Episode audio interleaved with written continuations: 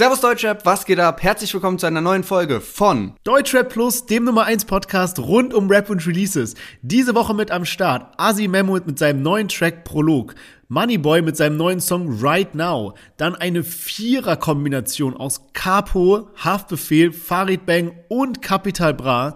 Enno mit seinem groß angekündigten Song Blei Platin und zu guter Letzt Lars Unlimited. Ja, und themenmäßig sprechen wir heute über die angekündigte Rückkehr von Shindy und außerdem gibt es vielleicht einen Rückkampf zwischen Sinanji und Bösemann. All das heute bei uns in der Podcast-Folge, deswegen hören wir uns gleich nach dem Intro wieder.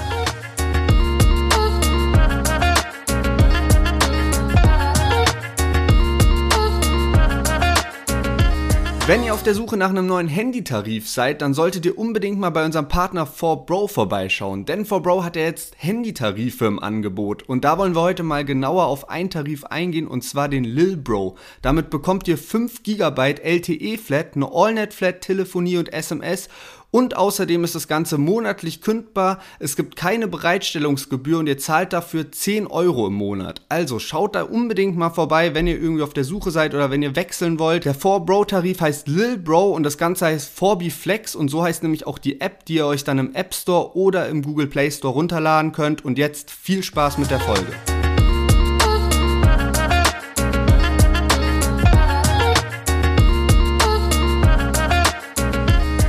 Ja, schön, dass ihr alle wieder eingeschaltet habt. Mein Name ist Sherwin, ich bin hier mit Lennart und willkommen zu unserem Deutschrap-Podcast. Und ey, ich bin richtig gespannt auf das Chart-Update diese Woche, weil letzte Woche hatten wir ja richtige Brecher dabei. Natürlich Comeback von AZ und Suna, aber auch so große Namen wie Loredana, Farid Bang, Capital Bra, Haftbefehl und natürlich auch Künstler, die mir sehr am Herzen lagen, und zwar diese BHZ-Crew mit Iron Miles. Deswegen bin ich richtig gespannt wie ein Flitzebogen, wie es diese Woche aussieht. Yes, letzte Woche hatten wir richtige Hochkaräter dabei, aber von den ganzen Leuten hat es niemand in die Top 10 der Singlecharts geschafft. AZ und Suna haben aber den stärksten Start hingelegt mit Platz 14 und ihrem riesigen Comeback KMN. Und Luciano hat ein neues Lied dabei, den hatten wir gar nicht im Podcast, auf Platz 17. Samra richtig stark auf Platz 28 und damit vor Farid Kapi Haftbefehl, die es nur auf Platz 29 geschafft haben, aber auch ein spannendes Rennen auf jeden Fall. Und Loredana mit ihrer neuen Single haben wir auch heftig kritisiert passiert eigentlich letzte Woche, ist nur auf Platz 91 gechartet, also schon eine Ansage irgendwie. Krass. Aber da, da spiegelt sich das schon ein bisschen wieder, weil wir haben ja letzte Woche haben wir genau diese Songs eigentlich kritisiert, also Loredana und dann diese Farid Kapi Haftbefehl Kombination und trotz der großen Namen sieht man jetzt so ein bisschen, wie sie gechartet sind. Also äh, ja, hatten wir da doch so ein bisschen recht mit unserer Meinung. Ja, obwohl ich jetzt so Farid Kapi Hafti gar nicht so schlecht fand. Ich bin sehr überrascht, dass die es auf jeden Fall hinter Samra geschafft haben, nur, weil Samra habe ich jetzt auch so wahrgenommen, auch was so die YouTube-Dislikes anging, dass der richtig, richtig, richtig gefloppt ist. Also da war wirklich eine hohe Dislike-Anzahl. Und äh, weil du auch schon Ian Miles angesprochen hast, der hat ja letzte Woche sein Album rausgebracht und ist damit auf Platz 15 gechartet. Also würde ich sagen, eigentlich eine ganz stabile Platzierung. Und OG Kimo ist aber richtig wild unterwegs. Der hatte nämlich Anfang des Jahres sein Album rausgebracht, ist damit auf Platz 2 gechartet und jetzt hat er nochmal eine limitierte Version rausgebracht und ist mit der oder durch diese limitierte Version nochmal auf Platz 4 der Albumcharts gekommen. Krass. Ich wusste nicht mal, dass man sowas machen kann, dass man nochmal das Album rausbringen kann. Ja, ja, doch. Also Crow macht es zum Beispiel auch relativ häufig. Dadurch pusht er sich auch immer mal wieder so zurück. Und ähm, das zählt ja dann, also du bringst halt noch eine Version irgendwie raus mit ein paar Bonussongs oder irgendwie mit einer Vinyl oder so und das zählt ja dann eigentlich auch wieder nur als deine Albenkäufe, ja, so okay, wie halt, stimmt. also so läuft ja das Boxen-Game und dadurch wirst du dann halt plötzlich wieder hochgepusht in die Charts. Ja, okay, stimmt. Ich habe auch bei Crow letztens so ein witziges Video gesehen. Da war irgend so ein Fußballer, der hatte so eine Crow-Maske auf und hat dann aus dem Fenster von so einem Hotel so rausgeguckt und die Maske so abgenommen. Und ich, der halt so keinen Plan von Fußball hat, habe so direkt gedacht so, man sieht auf einmal Crow sein richtiges Gesicht und habe dann erst so voll spät gecheckt, dass es eben nicht Crow ist, sondern irgend so ein Fußballer. Aber es ist auch so halb viral gegangen, das Video. Also ich glaube, mehrere Leute sind darauf reingefallen. Ja, Mann, äh, das ist äh, Leon Goretzka, das habe ich auch gesehen, das Video, und der ist auch schon so eine halbe TikTok-Legende, weil der immer sehr, sehr lustige oder ja, so keine Ahnung, er ist so ein lustiger Charakter an sich, aber manchmal ist er auch so unbeabsichtigt lustig einfach, macht so, hat so Voice Cracks oder sowas und dadurch geht er voll oft mit seinen Sachen so viral, die irgendwie dann so rausgeschnitten werden aus irgendwelchen Interviews und so.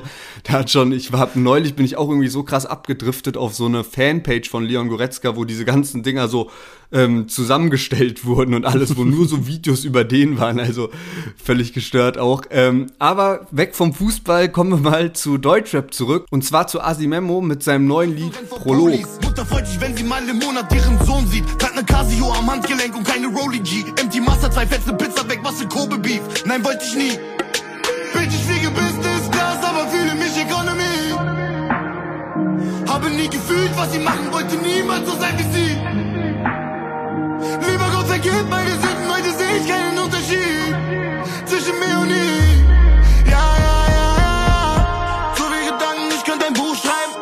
So tiefe Namen, die kannst nur du heilen. War zu früh auf der Straße. Ja, Asimemo ist zurück mit dem Track Prolog, war lange weg, hat sich irgendwie so ein bisschen zurückgezogen. Ich habe auch mitbekommen, dass er jetzt einen Sohn mittlerweile hat oder noch eine Tochter, aber ich glaube einen Sohn. Und ähm, ja, jetzt meldet er sich zurück mit dem Song Prolog. Ich bin mir immer nicht ganz sicher. Ich finde so, ja, diese so Prolog als Songtitel, das soll ja auch so Intro-Ersatz sozusagen sein. Ich finde das immer so ein bisschen unästhetisch und haben mittlerweile auch schon viele Rapper irgendwie genutzt, so dieses Stilmittel, sage ich mal, oder halt, dass man das dann so nennt. Mm, deswegen, ich kann dem irgendwie nicht so viel ab, ähm, aber andererseits natürlich auch schwierig irgendwie, wenn du halt so ein Albumkonzept aufschreibst, dann und dann irgendwie so einen roten Faden oder so reinbringen willst, dann bleibt halt auch nicht viel übrig und wenn es halt schon welche genutzt haben, was soll es dann machen? Aber mal zum Song an sich finde ich echt starke Nummer, viel Abwechslung drin, also ziemlich unterschiedliche Stellen, mal irgendwie bisschen schneller gerappt und äh, mir gefällt halt gut, dass er nicht so viel Autotune verwendet und finde, hört sich nice an. Also Asimemo war für mich immer jemand, den ich jetzt vielleicht nicht so am laufenden Band gehört habe, aber der immer wieder starke Songs hatte, meiner Meinung nach. Ja, same. Und äh, ich würde eigentlich auch was ähnliches sagen, aber wir haben heute, finde ich, zwei Rapper dabei, die beide so dasselbe Phänomen diese Woche mitbringen, und zwar Enno und Asimemo. Die sind beide Künstler, bei denen die größten Tracks waren so ein bisschen so in die Party-Richtung, eher so was, so, so Hit-mäßiges halt und haben jetzt heute beide so was Ernstes mitgebracht. Und ich finde, deswegen kann man die beiden irgendwie ganz gut miteinander vergleichen. Aber ich will jetzt nicht von äh, Enno vorweggreifen, sondern erstmal so Asimemo alleine betrachten. Und ich finde, er hat schon gut abgeliefert, muss man sagen. Definitiv. Da sind nice Stellen mit drin, da sind auch reale Stellen mit drin. Irgendwie eine Wohnungsdurchsuchung, die bei seiner Mutter war oder irgendwie dass er halt, keine Ahnung, sich damals auf die Victory-Schuhe irgendwas draufgeschrieben hat, irgendwelche Marken, weil sie es sich nicht leisten konnten und so. Also wirklich coole Lines, die auch so, ja, wo man merkt, okay, da hat der wirklich so mit Herzblut geschrieben. Aber dann halt auch sehr viele Filler, muss ich sagen, sehr viel so belangloses Zeug mit, ja, und der Shaitan ist überall und irgendwie jetzt bin ich reich und bla bla und so weiter ich will es nicht so ins Schlechte ziehen, weil da gibt es vielleicht noch andere Songs heute. Aber ich muss sagen, im direkten Vergleich jetzt mit Enno, ja, da fehlt mir noch so die Schippe. Und da würde ich bei Asimemo fast eher sagen, so bleib bei diesen hitmäßigen Songs. Ich glaube, da kann man mehr mitreißen. Ja, Mann, also ich glaube auch, dass Asimemo da vielleicht ein bisschen mehr dafür gemacht ist. Oder was heißt, also ist halt schwierig zu sagen, so weil man sich einerseits immer so eine Tiefe in den Tracks wünscht und trotzdem sind dann am Ende des Tages irgendwie die erfolgreichsten Songs von Künstlern halt nicht die mit Tiefe, sondern die, die halt im Mainstream gut abgehen und dann halt gut partymäßig sind und alles Mögliche. Und ähm, wenn Asimemo sich sozusagen in der Vergangenheit vielleicht dieser Kritik gestellt hat, dann hat er jetzt so für sich entschieden, ja, jetzt will ich mal einen Song mit Tiefe machen. Ja. Und ähm, ja, du hast schon recht, vielleicht hätte er dann halt noch tiefer gehen müssen oder halt dann diese ganzen Lückenfüller so rauslassen müssen und halt so die Linie durchziehen müssen, aber ist halt auch immer irgendwie schwierig, so von außen zu betrachten, weil man dann, glaube ich, als Künstler auch immer so viel bedienen will und dann will man sich selbst noch gerecht werden. Ja, ist schwierig. Also da den Mittelweg zu finden, ist natürlich nicht leicht. Ähm, aber wie gesagt, er hat es schon gut gemacht. Ich habe noch so auf eine weitere Sache so geachtet. Wir hatten ja die letzten Wochen so dieses Thema mit Klicks kaufen dabei und Fake-Streams und gerade da hat sich ja Asimemo auch hingestellt und gesagt, ja, habe ich noch nie gemacht, ist bei mir noch nie vorgekommen. Er hat ja sogar Preise veröffentlicht, die er immer zugeschickt bekommt, was es irgendwie kostet, keine Ahnung, eine Million Streams zu kaufen und so weiter. Und ähm, deswegen habe ich mir das mal angeschaut bei ihm und ich finde, es sieht real aus. Also der hatte jetzt so 60.000 Views auf sein YouTube-Video, hat dazu 480 Kommentare, was so, also für mich sieht es nicht nach gekauften äh, Kommentaren aus, wenn man das mal vergleicht mit anderen Künstlern, die wir die letzten Wochen ausgiebig besprochen haben, ist 480 so eine gesunde Menge, finde ich. Ja, man, denke ich auch. Es ist ja auch so irgendwie so massiv, hat er äh, gesagt, dass er eben Streams gekauft hat und dann hat er auch gleich Haftbefehl erwähnt, dass der keine Streams kauft und da wäre dann halt auch die Frage, bezieht sich das dann auch direkt auf das ganze Haftbefehl Camp im Sinne von die Unterlabels, die er halt so hat, eben so mit Aslaks, Generation Aslak und so. Und ähm, dann wäre es ja auch komisch, wenn er plötzlich irgendwie so ein Asimemo eben Klicks kaufen würde, weil es ja letztendlich irgendwie meistens ja doch durch das Management auch geregelt wird. Ja, stimmt. Nee, aber jetzt, wo du es eigentlich erwähnst, also Haftbefehl hat ja selber vor ein paar Wochen noch erwähnt, dass er noch nie Streams gekauft hat. Und eigentlich sind mir die Künstler von ihm, also auch so Sufjan oder sowas, nie irgendwie aufgefallen, dass ich da Zweifel daran haben könnte. Ja, auf jeden Fall. Also ich denke, auch bei denen sieht das immer alles sehr realistisch aus. Kommen wir aber mal zu einem nächsten Künstler und zwar Moneyboy. Auch bei dem kann man sagen, Streaming-Zahlen oder äh, YouTube-Klicks-Zahlen äh, sieht alles sauber aus. Und der hat nämlich ein neues Video zu seinem Song Right Now.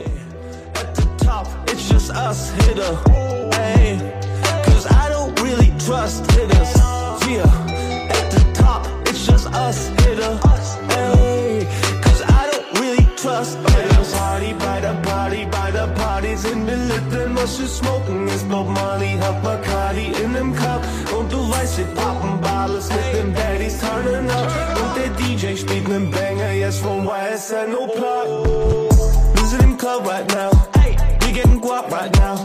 Wir sind turned up right now ja, Moneyboy mit seinem Song Right Now. Und wenn ich das jetzt so höre, gibt mir das so fast so ein bisschen so Flow-Rider-Vibes.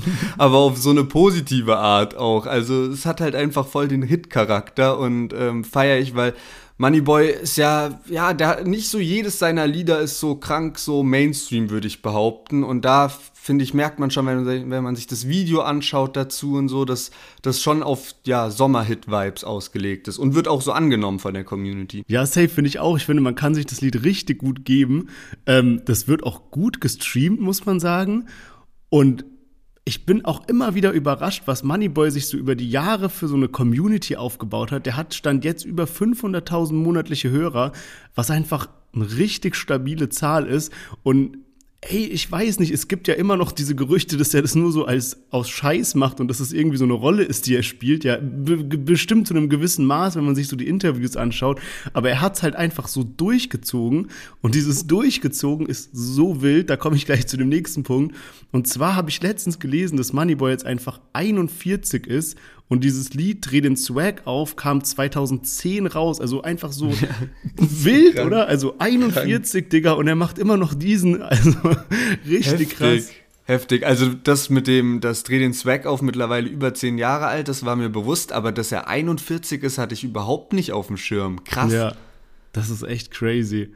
Also, weil vor allem, wir hatten es ja schon mal darüber, dass es so paar Rapper gibt, wie so, keine Ahnung, Cool Savage, Sammy Deluxe oder auch ein Sido oder so, wo man einfach anhand der Karriere sich so ein bisschen ableiten kann, dass die schon ja, keine Ahnung, um die 40 sind. Aber weil ja der Track, mit dem er so berühmt wurde, erst vor zwölf Jahren rauskam, also dreh den Swag auf, ist es irgendwie wild, dass er 41 jetzt ist, weißt du? Also diese zwei Zahlen zusammen äh, sind irgendwie ein bisschen crazy. Ja, Mann. Vor allem, weil ich mir auch gerade überlege, dass er dann einfach so mit 29 Dreh den Zweck rausgebracht hat, was halt auch voll der mutige Schritt ist. Also, weißt du, wie, also wie kommst du dann drauf? Ich dachte immer, das wäre halt so ein Ding gewesen, so, weißt, Anfang 20 oder so, dann machst ja. du das halt mal. Aber ja, wild. Also der hat ja auch irgendwie so eine Bachelorarbeit über Deutschrap geschrieben, oder sogar eine Doktorarbeit, glaube ich. Ja, der ist auf jeden Fall krass studiert. Und was man auch dazu sagen muss, ähm, der ist halt wirklich so independent, independent. Also wenn man sich mal so bei anderen Künstlern so diese Beschreibung unter den Videos und so durchliest oder auch zu den Songs, dann steht da immer irgendwo, was weiß ich, irgendwelche Major-Labels mit drin oder irgendjemand. Und ich glaube halt, Moneyboy macht das wirklich zu einem großen Teil einfach so komplett selbst. Also so komplett Musikvideo aufnehmen, irgendwie äh, Lied schreiben, Lied aufnehmen und so weiter. Der gibt halt nichts ab, weißt du? Und ich glaube, so mit dem Lifestyle ist der eigentlich ganz happy. Ja, denke ich auch. Also keinen österreichischen Rücken oder sowas. Aber noch eine andere Sache, und zwar, ich habe neulich ein Video gesehen von Moneyboy und Hustensaft Jüngling, die so bei Red Bull waren. Weißt du, die haben doch so ihre eigene Show irgendwie, wo dann immer zwei Rapper gegen zwei andere Rapper ja. antreten, in so verschiedenen Kategorien und so, ne? Und ja. da war irgendwie so das Thema Doppelreime. Und das ist einfach so geil zum Angucken. Ich habe mir das mittlerweile, glaube ich, schon dreimal oder so angeguckt. Da treten eben Moneyboy Hustensaft Jüngling gegen zwei andere an. Ich weiß gar nicht mehr genau, wie die heißen, deswegen will ich jetzt auch nichts Falsches sagen. Auf jeden Fall ist es halt so eine nice, so Cypher-Vibes, weil immer jede Partei eine Line spitten muss, die dann am Ende eben diesen Doppelreim hat. Und irgendwie krank amüsant, vor allem weil sich das Ganze dann doch auch relativ lange zieht und Hustensaft Jüngling und Moneyboy bringen das Ganze immer mit so einer heftigen Arroganz rüber. Safe. So, die anderen beiden, die feiern dann immer noch so die Lines. Und ja, wenn dann ja, aber die anderen eine Line machen, dann machen so Moneyboy und Hustensaft Jüngling, die bringen einfach eiskalt einen Konter, so ohne Emotionen zu zeigen und sowas. Und ey, auch irgendwie so richtiges Streamteam, die passen, finde ich, richtig gut zusammen. Ja, da fragt man sich eigentlich, wo Hustensaft Jüngling geblieben ist, weil irgendwie ist er ja so halb weg, aber dass er immer noch so nice Rhymes ballert bei diesem Red Bull-Ding, da kann er auch einfach Musik machen. Ja, echt so. Ich finde es auch mega schade. Ich glaube, ich habe ihn immer so an sich als äh, Typ so mehr gefeiert, also wie er sich so in Interviews gegeben hat, mehr als jetzt so die Musik, weil die war dann teilweise auch ein bisschen trashig. Es gab so ein richtig, richtig geiles Lied mit Moneyboy, das war so Endlevel. Aber ansonsten ist so Hustensaft Jüngling von der Musik habe ich glaube ich nie so krass gefühlt, aber der hatte teilweise so lustige Interviews, wo der halt so hardcore dann seinen Film durchzieht, ja. ohne irgendwie währenddessen lachen zu müssen. Ja, Oder safe. wo der, glaube ich, in diesem Dislike-Format ist, weißt du, wo so Hate-Kommentare vorgelesen werden. Ja. Und dann liest er, also man liest ja da so selbst die, die Kommentare gegen eingerichtet vor und muss dann darauf reagieren. Und das ist halt einfach auch so Comedy pur, weil der, ja, der hat irgendwie schon so einen Entertainment-Gehen in sich. Aber ja, du hast recht, in den letzten Jahren kam da nicht mehr viel von ihm. Ich glaube, das letzte, was ich so richtig wahrgenommen habe, war so mit seiner Freundin oder mittlerweile Ex-Freundin, ja. die er hatte, wo er da irgendwie so alle verarscht hat, weil er dann irgendwie so eine Porno, also so getan hat, als würde er ein Porno rausbringen und am Ende war das halt ein normales Musikvideo. Ja, safe, stimmt. Das war, das war auch viel in den Medien. Aber gut, eigentlich guter Übergang, weil äh, von dem hört man nicht mehr viel, aber von zwei anderen Rappern hört man aktuell sehr, sehr viel. Und zwar Farid Bang und Capital Bra. Die sind jetzt nicht die Hauptakteure von dem neuen Song, sondern Capo ist das. Und Capo hat sich eben Farid Bang, Capital Bra und auch seinen Cousin Haftbefehl geschnappt und mit den dreien zusammen den Song Nachtschicht gemacht.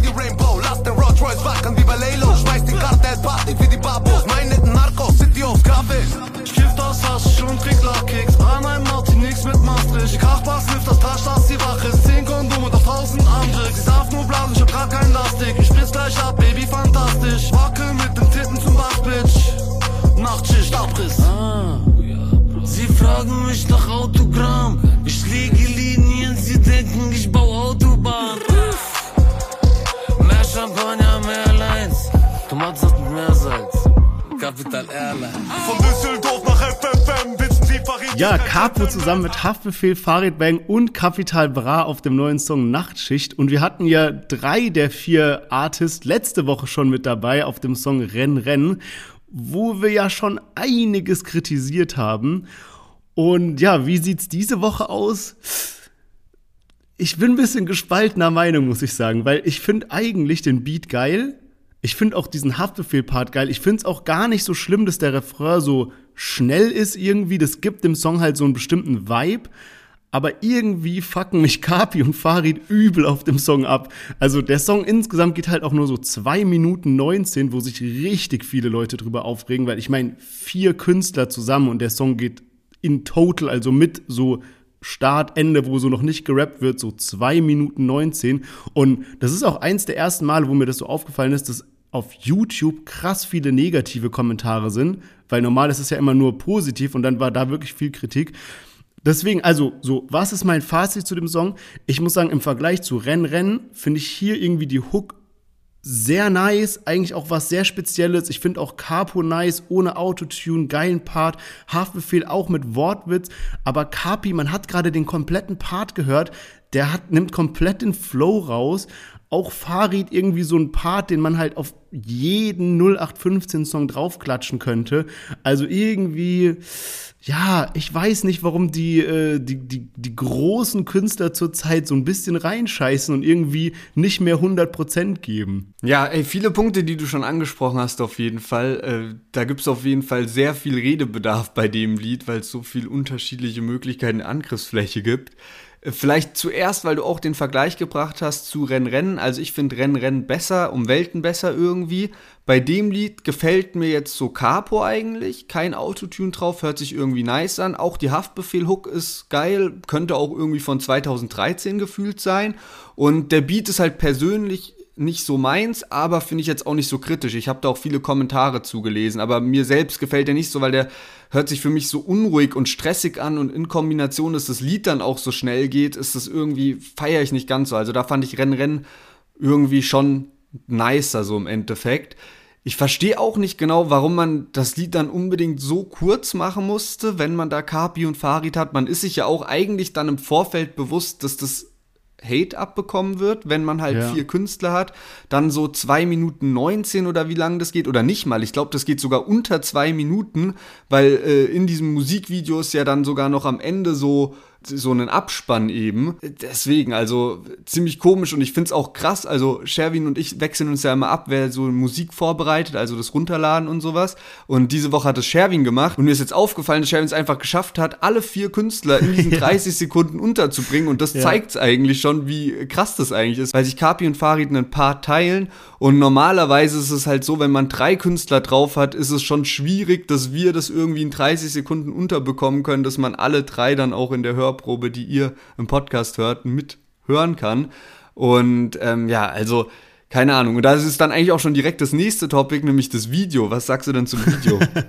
Ey, da bin ich ja gar nicht drauf klargekommen. Also überhaupt nicht. Also für die, die das Video nicht gesehen haben, ähm, es ist ein mega krass gemachtes Ritter Game of Thrones mäßiges Video.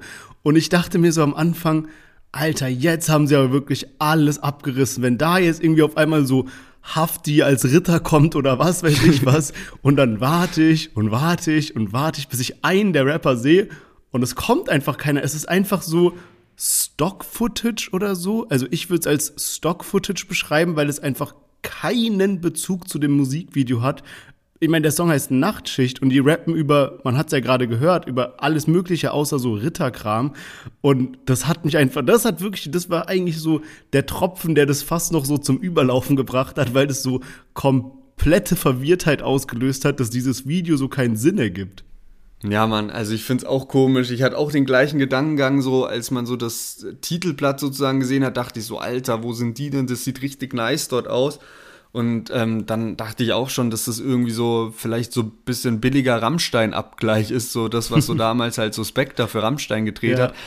Ähm, ja, also ich würde auch sagen, so wie das insgesamt ankommt, ist so mäßig. So bei 200.000 Views auf YouTube, 10.000 Likes, ist jetzt schon eher schwach, würde ich behaupten. Ja, vor allem für die Namen. Also das muss man ja noch so rausrechnen, sage ich mal. Wobei ich auch gesehen habe, so auf Spotify hat es jetzt so fast eine halbe Million. Ja, es ist halt so schwer zu sagen, Digga. Man weiß heutzutage gar nicht mehr, wie man glauben kann, so, gell? Aber ich meine, es sind halt vier krass große Namen, so. Dass die eine gewisse Klickzahl erreichen, ist schon klar. Ähm, aber ich denke mal, so die Charts nächste Woche werden noch mal so ein besseres Bild liefern, wie der Song wirklich angekommen ist. Ah, okay, krass. Ja, das mit Spotify hatte ich gar nicht auf dem Schirm, dass da knapp 500.000 sind. Es ist ja auch so, dass das Video jetzt sozusagen nochmal die Promo ankurbeln sollte zur Capo-EP, die ein paar Tage vorher angekündigt wurde. Und da sind insgesamt sechs Songs drauf und äh, Himalaya war ja eine Single-Auskopplung und so heißt eben auch die EP. Und auch Schwarze Rosen war schon eine Single-Auskopplung. Und ja, jetzt hat, er, hat Capo da eben sonst noch Jason und Pronto auf einem Song und dann noch so zwei Solo-Songs. Und ähm, ja, da ist halt Nachtschicht natürlich auch jetzt mit Abstand so der erfolgreichste Song von den bisher nicht veröffentlichten. Ansonsten lässt sich das aber eigentlich auch ganz gut sehen von den Streaming-Zahlen. Also die anderen Lieder alle so um die 100.000 ist ziemlich stark und Himalaya mittlerweile ja sowieso über 4 Millionen. Haben wir ja auch beide krass gefeiert, das Lied. Ich bin auch mal gespannt, was da jetzt als nächstes kommt, denn der offizielle Aslax-Channel denn der offizielle Aslax-Channel hat direkt die Gerüchteküche angeheizt unter dem neuen Video und hat geschrieben, wer hätte denn Bock auf so Capo-Haftbefehl-Kollabo. Und das hört sich so krass nach Kollabo-Album an. Boah, das wäre halt so wild. Also das wäre richtig wild. Aber weißt du, was mich wundert? Das habe ich nämlich auch gelesen. Äh, haben die nicht letztens noch gedroppt, dass jetzt erstmal Qatar-Haftbefehl-Album kommt, also Coup 2 sozusagen? Ja, genau, das ist das, was ich mich halt auch frage, was da jetzt so der Plan dahinter ist, weil wenn ich es auch richtig mitbekommen habe, was noch viel früher kam, ist nämlich, dass Haftbefehl die ganze Zeit schon sagt, ja, er hat eigentlich ein Album fast fertig und neue Musik kommt und Album kommt und er arbeitet gerade dran und man sieht so auch, wie er im Studio chillt und alles Mögliche. Das heißt eigentlich, wenn man dem halt Glauben schenken darf, sind da sozusagen drei Alben in der Pipeline. Jetzt so mit Haftbefehl Solo-Album, dann vielleicht mit Ratades Projekt, je nachdem wann das kommt oder ob da überhaupt schon die Arbeiten angefangen haben. Dann eventuell noch mit Capo, wo ja auch irgendwie ein bisschen bisschen was dran sein muss, wenn das der offizielle Kanal auch so ankurbelt, da so die Gerüchte. Und ich könnte es mir auch gut vorstellen. Also Haftbefehl Capo wäre, glaube ich, irgendwie eine sehr nice Kombi. Ja, safe. Wäre auf jeden Fall was, was man so auf Albumlänge äh, noch nicht gehört hat. Und eine andere Sache, die man so eventuell auch noch nicht gehört hat, ist der neue Song von Enno und zwar Blei Platin. Da hören wir jetzt mal rein. Sie weg, Geld kommt und geht, ey, ey, ey, ich mach weiter, verkauf auch weiter, brauche ich ein Stock zum Gehen, lass mir nicht meinen Kopf verdrehen. Du würdest kotzen, würdest du meine Kosten sehen, würde meine Stimme doppelt hören, wenn ich alles offenleg. Ein weiser Onkel sagte mir immer, Schweigen ist Gold, Reden ist Silber. Dann ist wohl bleib Platin. Bin im Frühling meines Lebens, doch es fühlt sich wie Herbst an. Zu viel gesehen, es dauert sehr lange, wird die Wunde schmerzhaft. Aber scheiß drauf, es geht weiter. Ein Bild von Dada in mein Portemonnaie und ein Al-Fatiha, wenn ich für seine Seele bet. Ich weiß, dass der Segen fehlt. Ich Etan, gebunkert im GLE nebenbei. Enno mit Blei Platin und das Video kam auch schon ein bisschen vor Donnerstag 23.59 Uhr raus. Also äh, hat er schon früher released, auch auf seinem YouTube-Channel, wo es bisher noch nicht ganz so viele Videos gibt. Also er hat bisher immer über alles oder nichts ähm, seine Videos veröffentlicht und äh, diesmal nicht.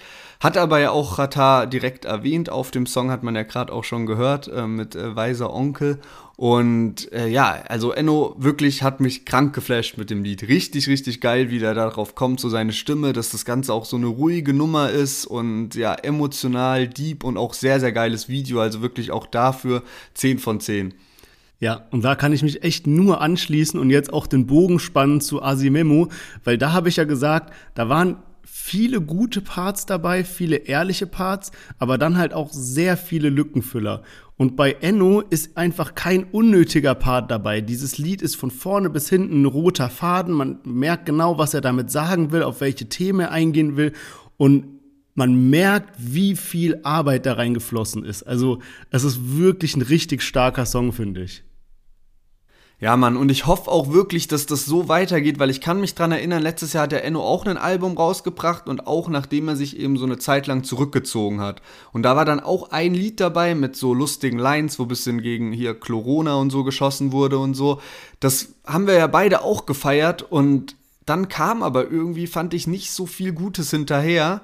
Und ich wünsche mir echt, dass jetzt diesmal einfach nicer Rap kommt, der so folgt. So vielleicht auch ein Party-Lied, so einfach, um halt auch so ein bisschen den Erfolg anzukurbeln. Aber dann halt auch irgendwie so straighte Nummern, wie ihm damals dieses mit Ensa, wo vielleicht auch ein bisschen, ja, man lässt irgendwie so ein bisschen tiefer blicken, aber hat auch so unterhaltsame Lines dabei, weil sowas finde ich kann man sich bei kann man sich bei Enno auch immer gut geben, wenn so Entertainment-Faktor einfach mit drin ist und das hat Enno eigentlich auch drauf. Also kann man auch schon mal ein bisschen irgendwie so shooten gegen andere und ich hoffe einfach, dass der jetzt so eine nice Promo-Phase mit abwechslungsreichen Singles so hinlegt.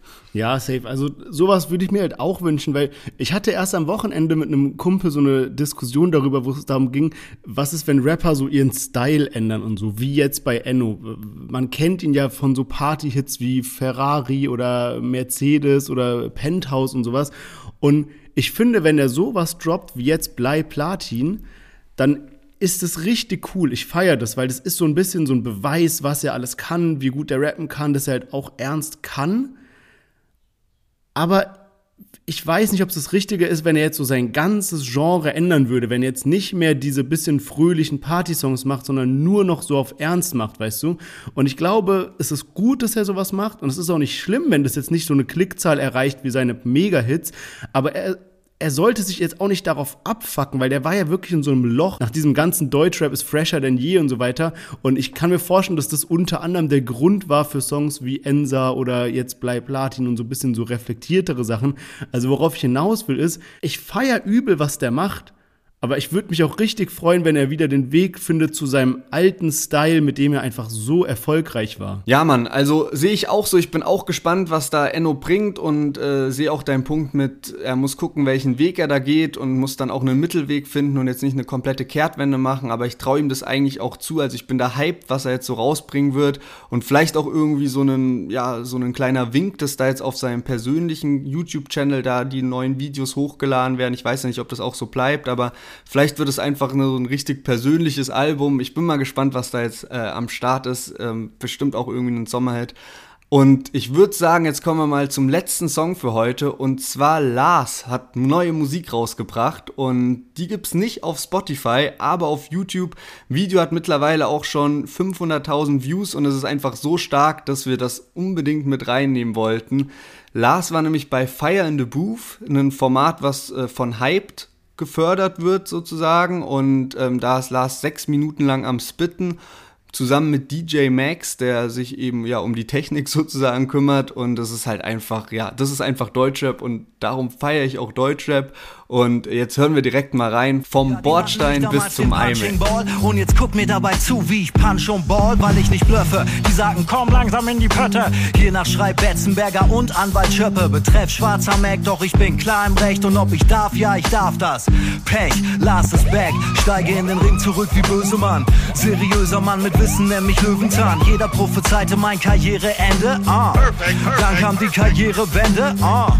Deutschlands größter Co-Writer schreibt die Goldhit-Alben, nämlich Roland Kaiser. Meine Zukunft weit offen wie ein Renault Spider. Tipp weiter Texte in den iPhone-Telefonspeicher. Oldtimer Nachtfly wie ein Mond. Yes, Lars ist wieder am Start und ey, ich bin auf mein Leben nicht klargekommen, als ich das gesehen habe.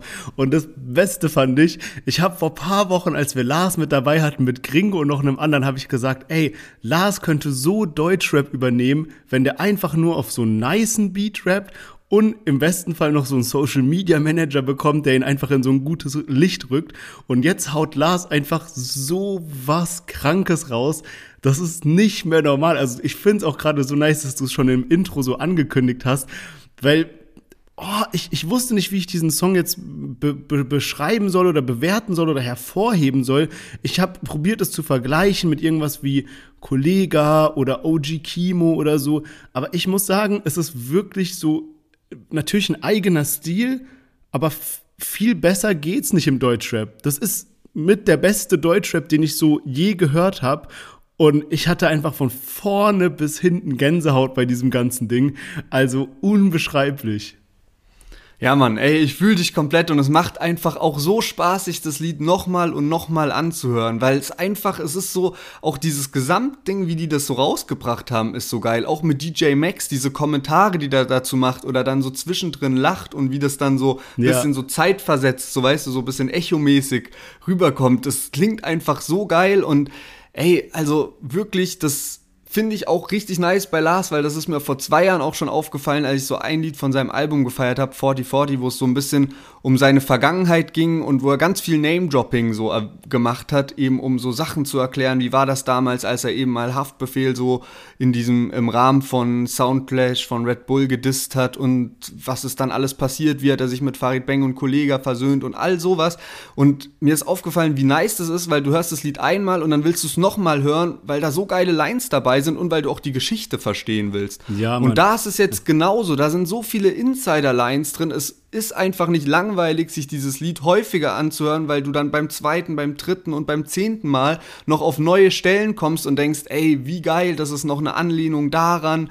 Und ähm, ey, Lars ist halt auch einfach richtig präsent. Also der beschäftigt sich auch ein bisschen mit Deutschrap. Der bringt da ja auch so Leute wie Memo Rapcheck oder Alpha-Kennern unter und ja. hat dann auch so diesen Bösemann-Vergleich mit drin und es ist einfach geil, weil es dieser Insider-Rap ist und das kenne ich von keinem anderen Künstler, der das so lustig und so entertainmentmäßig rüberbringen kann und da kann man sich, finde ich, auch gut vorstellen, warum eben Shindy und Drama damals so gut funktioniert hat, weil ja. da eben Lars mit dabei war, der auch mal dass die dann eben auch mal zusammen an Lines getüftelt haben und dann halt sich auch auf die Szene bezogen haben, aber auf so eine lustige Art und Weise. Und das ist eben auch ganz stark in dem Song und ich feiere das einfach übertrieben. Das ist so für mich der unterhaltsamste Rap, den es überhaupt geben kann.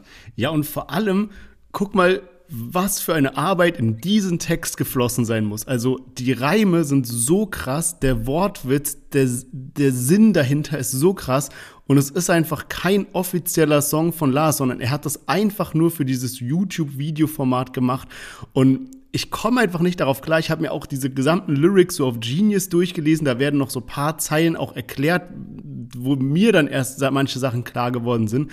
Aber es ist auch so witzig, weil der gesamte Song geht eigentlich nur darum, dass Lars damals für Bushido so das Album Black Friday geschrieben hat und irgendwie hat Bushido ihm dann so einen Mac gegeben, also den Computer von Apple sozusagen. Und äh, dann da haben die sich ja verstritten alles und er wollte den zurückhaben und Lars hat, den, hat ihm den Computer anscheinend nicht zurückgegeben. Und auch jetzt vor Gericht quasi wurde Lars letztens gefragt, so ja, was denn mit dem Computer sei und ob er den schon zurückgegeben hätte. Und er hat anscheinend nur geantwortet, nee. So, und darum dreht sich eigentlich der gesamte Song, aber trotzdem schafft er es, so, so, so viele Sachen damit unterzubringen, so viele Vergleiche, witzige Nebengeschichten. Äh, ich habe mir auch einen witzigen Part rausgeschrieben, wo er gerappt hat. Fans vermissen mich, wie in einem Song von Yu fragen, ob ich noch richtig ticke wie Team Kuku. Also auch so Digga, das ist so geil, ja, so, ob ich noch richtig ticke wie Team Kuku. Ähm, ja, Mann, ey, unfassbar. Ich weiß nicht, wie ich den Song noch äh, besser beschreiben soll.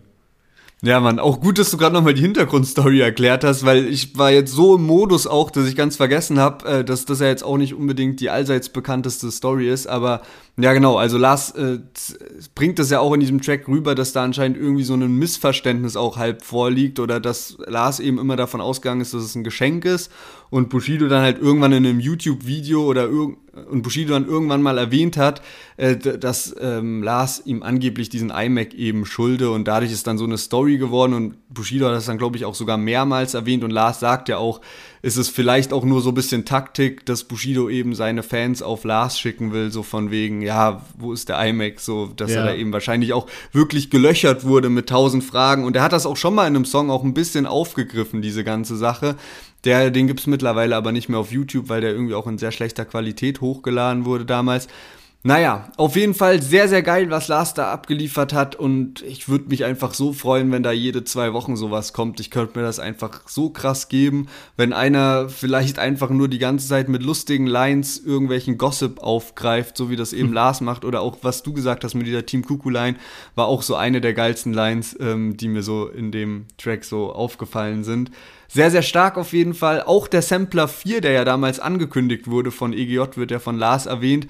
Auch so ein Ding, was ich so gerne einfach hören würde, weil da bestimmt auch eben nice Lars-Parts oder Shindy-Parts oder stell dir mal vor, so ein Samra gemischt mit Ali Boumaye, AK außer Kontrolle, was da einfach für nice Lieder hätten ja. drauf sein müssen. Ey, das hätte also so schade, dass, dass uns das vorenthalten wurde.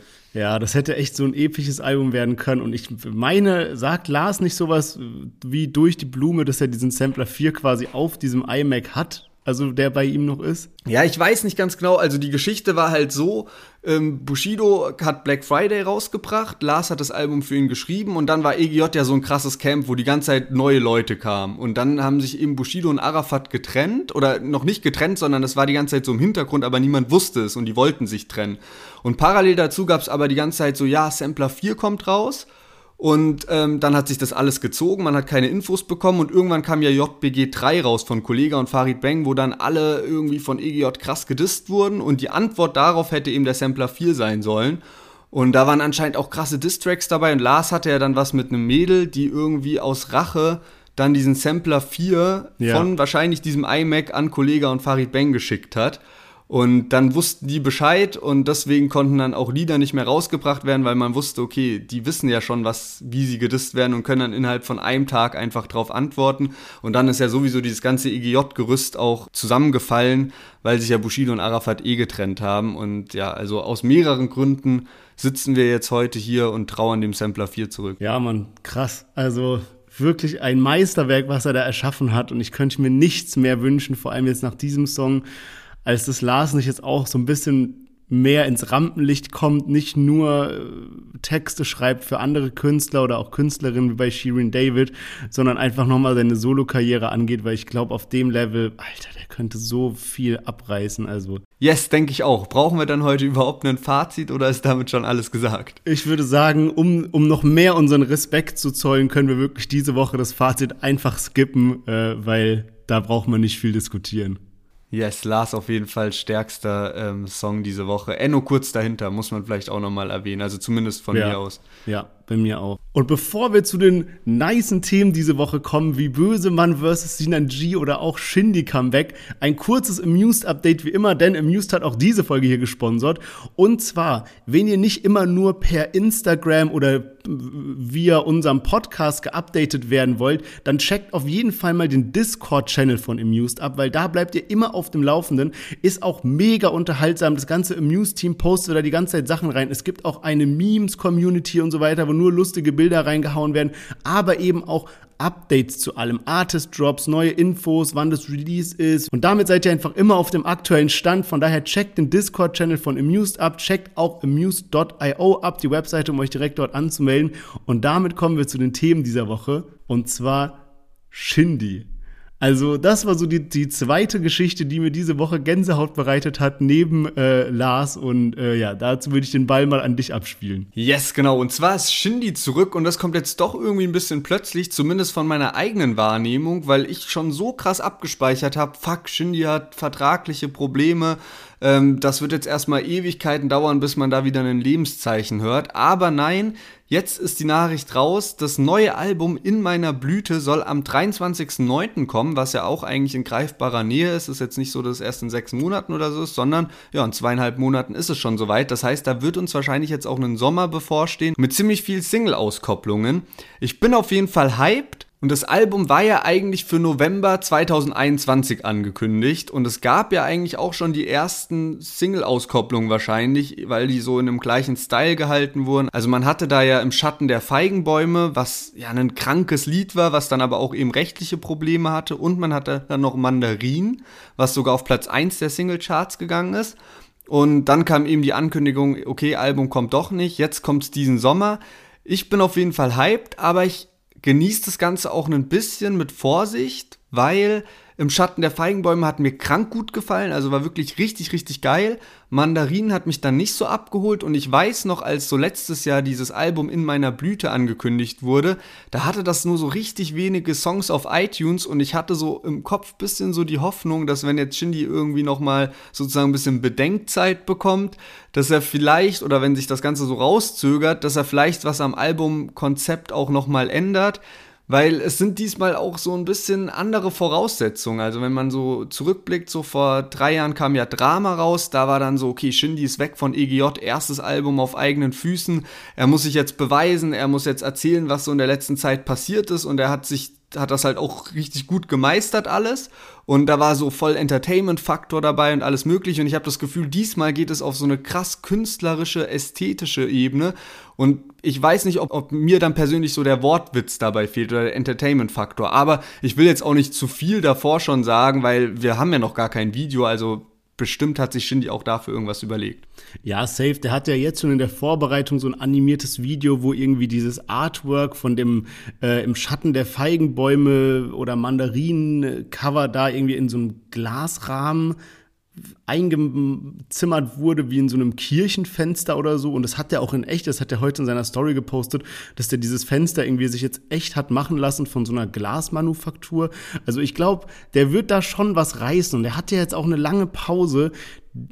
Und man weiß ja auch nicht, was von seiner, ich sag mal, bisschen schlechteren Performance nach Drama daran lag, dass er irgendwelche vertraglichen Schwierigkeiten hatte. Vielleicht wollte der einfach nicht die allerbesten Sachen rausballern, wenn er sich nicht sicher war, ob er dann auch wirklich das Geld, was er damit einnimmt, behalten kann, sondern hat er irgendwas so ein bisschen rausgeballert, was irgendwie die Fans so glücklich macht, aber jetzt nicht sein komplettes Potenzial ausgeschöpft, ne? Ja, good point auf jeden Fall. Also kann durchaus gut sein. Ich bin auf jeden Fall sehr, sehr hyped, weil im Juli wird der Safe jetzt die erste Single kommen irgendwann. Vielleicht nächste Woche, vielleicht in zwei Wochen. Let's see, mal gucken. Ich bin richtig, richtig gespannt und der Hype ist auch so generell da. Also 70.000 Likes jetzt auf diesen Trailer. Ähm, ja, rettet so den Sommer auf jeden Fall zusammen mit AZ und Suna. Ja, man, safe. Finde ich auch nice, dass so, solche Legenden jetzt wieder zurück sind. Und was mir auch noch aufgefallen ist, zwei äh, lustige Sachen auf Spotify. Und zwar, ich bin jetzt mal so auf den Shindy-Account gegangen auf Spotify. Und erstes, was lustig ist, es gibt anscheinend irgendeinen anderen Künstler, der auch Shindy heißt, aber nicht unser Shindy ist. Der wird aber bei dem auch angezeigt. Also es sind irgendwelche anderen Songs, die da jetzt mit untergemischt wurden. Und das Zweite, was mir aufgefallen ist, Shindy hat ja äh, ein Buch rausgebracht, und zwar Der Schöne und die Beats. Und dazu gibt's jetzt die Hörbuchversion äh, in guter Qualität und offiziell bei Shindy ähm, kann man sich das eben in voller Länge anhören. Yes, Mann, aber gibt's mittlerweile auch schon länger auf Spotify tatsächlich. Also ich glaube, ich habe das irgendwann schon vor drei Jahren mal entdeckt. Ich habe tatsächlich auch dieses Buch noch irgendwo rumliegen, weil ich mir das vor, ich glaube, sechs, sieben Jahren ist das rausgekommen, gekauft habe. Und das hat sich auch damals richtig gut verkauft. Also irgendwie so mehrere Zehntausend oder so. Hattest du nicht auch mal irgendwie so eine Shindy Cappy oder so, irgendwie so, so Merch oder so hattest du auch, gell? Ja, aber das war aus der Fuck Bitches Get Money Box, aber ah. die hatte ich so nie auf. Aber ich weiß auch noch, irgendwie kann ich mich da richtig krass dran erinnern. Also so eine Snapback und irgendwann hatte mal Joko und Klaas, die hatten mal irgendwann so eine neue Show und in der ersten Ausstrahlung von dieser Show ist direkt jemand gekommen, so ein Teilnehmer, der diese Shindy-Snapback aufhat. Aber ja, irgendwie habe ich so Snapbacks nie so gefühlt, deswegen hatte ich die nie auf. Also ich finde, so Boxen habe ich mir jetzt nie wegen dem Inhalt gekauft, sondern eigentlich, um die Künstler so zu supporten. Ja, safe. Ist ja auch, ist ja auch eine gute Sache. Ähm, aber ja, also, ich glaube, wir können festhalten, dass wir uns beide krass freuen, dass Shindy wieder zurück ist und einfach nur hoffen, dass er so abreißt wie bei Drama oder bei ja, eigentlich allem, was er davor so rausgebracht hat. Ähm, ja, man, damit würde ich sagen, kommen wir zu unserem nächsten Thema und zwar Bösemann versus Sinan G. Es geht wieder los. Äh, ich freue mich ehrlicherweise ein bisschen darüber, weil ich habe das war einfach feinstes Entertainment, was die beiden so abgeliefert haben. Ähm, ja, und zwar, was ist passiert? Also, äh, die sind ja aneinander geraten, dann hat sich da ähm, Universum Box Promotion, heißt es, glaube ich, eingeschaltet. Es kam zum Kampf. Sinan G hat gewonnen, aber Bösemann ist ja da irgendwie umgeknickst und dann kam eben danach raus, dass er sich die Achillessehne gerissen hatte. Also eine wirklich, ja, schon ernstzunehmende Verletzung. Und ähm, jetzt gab es einen Livestream mit äh, Sinan G und Michael Smolik und die mögen sich eh nicht, also Michael Smolik und Bösemann. Also das heißt, da waren eh so ein bisschen so Spannungen und das war halt jetzt mit Sinan G und die sind nochmal die Sachen durchgegangen und äh, irgendwie gab es dann auch so halb spaßeshalber sozusagen, dass irgendwie so Michael Smolik so gemeint hat, irgendwie, ob Bösemann auf Drogen gewesen wäre, während er den Kampf bestritten hat. Und Sinanji hat dann halt auch so ein bisschen so Späße mitgemacht, aber hat es dann am Ende alles wieder aufgeklärt. Also alles war eigentlich gut. Ähm, aber daraufhin gab es dann eine Folge Platzaxt, also quasi dieses, das Videoformat von Bösemann. Und der hatte ebenfalls einen Profiboxer dabei, und zwar Senat Gashi. Und das ist eben der, der ihn auch so unterstützt hat. Der war auch mit ihm beim Kampf, der stand auch in der Ecke von Bösemann. Und ähm, die haben sich dann nochmal den Kampf gemeinsam angeschaut und sind so ein bisschen durchgegangen und haben das quasi bewertet. Und Senat Gashi hat halt erzählt, dass er in die Ecke von äh, Sinan G gegangen wäre und gesagt hätte, ja, ey, lass doch den, Pla den Kampf abbrechen, weil der ist irgendwie mit seinem Bein umgeknickt und so weiter. Und äh, die haben dann auch gesagt, es gab ja so eine große Pause in dem Kampf, weil da eine Schlägerei im Saal war. Und diese Pause hätte dazu geführt, dass Sinan G in eine sehr gute Position kam, weil er war so aus der Puste anscheinend und konnte sich dadurch wieder erholen, wohingegen Bösemann durch diese Pause erst die Verletzung von diesem Achillessehnenriss erst so richtig gespürt hat. Also die Pause war quasi für Sinan gut und für Bösemann schlecht. Also zusammengefasst, es wurde halt so dargestellt, als ob Bösemann einfach eine sehr nachteilige Position hatte. Und ja, lange Rede, kurzer Sinn, auf jeden Fall darauf hat dann wieder Sinanji reagiert und Pipapo, ich will es nicht zu sehr in die Länge ziehen. Es wird wieder gut gestichelt und es ist auch schon die ganze Zeit ein Rückkampf so im Raum. Also es steht die ganze Zeit schon ein Rückkampf im Raum und ich würde mich auf jeden Fall krass freuen. Äh, wer, bin auf jeden Fall gespannt, ob es dazu kommt, weil ich meine, klar, Bösemann läuft immer noch mit so einem fetten Ding rum, mit so einer, wie heißt es, so eine Schiene an seinem Bein. Also der muss sich natürlich erstmal wieder erholen, während Sinanji die ganze Zeit am äh, Trainieren ist. Aber ich würde mich auf jeden Fall krass freuen, wenn es da zu einem Rückkampf kommt. Ja, Mann, und der muss sich ja nicht nur erholen, sondern muss dann ja auch wieder auf sein Niveau kommen und du wirst ja, ja. schon irgendwie ausgebremst und also Bösemann müsste dann auch krass abliefern, wenn es jetzt zu dem Rückkampf kommt, weil er ist halt jetzt so in der Position, klar, okay, er hat so diese Verletzung und ähm, das schränkt einen natürlich auch ein, aber viel war ja auch so Kritik von wegen, ja, der war direkt außer Atem, der hat sich voll langsam bewegt. Und das waren ja alles Sachen, wenn man jetzt Bösemanns Aussagen, so wie du sie gerade äh, nochmal wiedergegeben hast, wenn man dem Glauben schenken darf, dann sind es ja Sachen, da hat er noch gar nicht diese Verletzung so krass gespürt, so, also das sind ja, ja. wirklich dann fast zwei unterschiedliche äh, Dinge. Und ähm, deswegen, also Bösemann wäre natürlich auch, da wäre sehr viel Druck drauf, dass er sich dann wirklich beweisen müsste. Aber ja, mal schauen, äh, ob es dazu kommt, ob sich Sinan G darauf einlässt oder ob der jetzt lieber so ist, so von wegen so, ja, was, was jetzt nochmal genau das gleiche, keine Lust drauf, mal gucken. Ich könnte mir auch vorstellen, dass es mal nice wäre, wenn es irgendwie so eine Art fast so Turniermodus gäbe, über so mehrere Tage irgendwie gestreckt und dann hast du halt so einen Viertelfinale. Also ich weiß, normalerweise funktioniert Boxen, glaube ich, nicht ganz so. Ist jetzt vielleicht ein bisschen zu viel Fußball-Vibes, aber so, dass du halt irgendwie so mehrere Rapper am Start hast, so acht Rapper, die dann in so einem, und am Ende hast du dann halt so diesen Box-Champion Champion, der sich da gegen alle durchgesetzt hat. Aber mal gucken, wie weit da noch eben Boxen und Deutschrap verknüpft sein wird. Ich meine, viele drücken sich da ja auch drum. Wäre auf jeden Fall witzig, so ein Format. Ich habe auch gesehen, weil du das gerade noch gesagt hast, dass Fat Comedy jetzt auch irgendwie äh, da Leute herausgefordert hat für den, für den Kampf und so weiter. Ich glaube sogar Oliver Pocher. Ähm, also die Story geht irgendwie auch weiter. Da, ich habe das mitbekommen, dass Oliver Pocher ihn jetzt auf so krass viel Kohle verklagt hat. Also so richtig viel, so 100k oder sowas. Das ist richtig wild. Ähm, da ist auf jeden Fall auch das letzte Wort noch nicht gesprochen. Das heißt, da haben wir auch noch mal was, wo wir äh, die nächsten Wochen gerne drüber berichten können. Aber ähm, ja, Mann, also ich, ich denke, wenn es zu einem Rückkampf kommt, und um, um nochmal zurück auf das Thema zu kommen, ich denke, Sinan G ist auf jeden Fall dabei. Ich glaube eher, dass sich Böse mal ein bisschen in Form bringen muss. Aber äh, ich bin mir sogar eigentlich sehr sicher, dass wir da noch einen zweiten Kampf erwarten können. Also vielleicht jetzt nicht morgen oder übermorgen, aber ich glaube, die zwei werden auf jeden Fall nochmal zusammen in den Ring steigen. Okay, ja, dann lass da mal drauf warten, was dann so passiert, wenn der Sommer dann auch rum ist und wenn dann auch wieder Zeit für solche Events in der Halle sind und so weiter. Also Mal schauen, was da kommt. Mal gucken, äh, was da so passiert bei Bösemann und Sinan G. Und ich würde sagen, damit können wir auch die Folge ruhigen Gewissens beenden. Und ich bin schon hyped auf nächste Woche. Mal gucken, was für Songs rauskommen. Mal gucken, was so passiert die Woche. Und ja, wenn ihr am Ball bleiben wollt, dann folgt uns einfach auf Instagram, auf TikTok, deutschrap-plus. Lasst uns auch gerne eine gute Bewertung da, da wo ihr uns hört, wenn es euch gefallen hat. Vergesst nicht, uns zu abonnieren. Und ansonsten hören wir uns nächste Woche wieder. Macht's gut, passt auf euch auf. Ciao, ciao.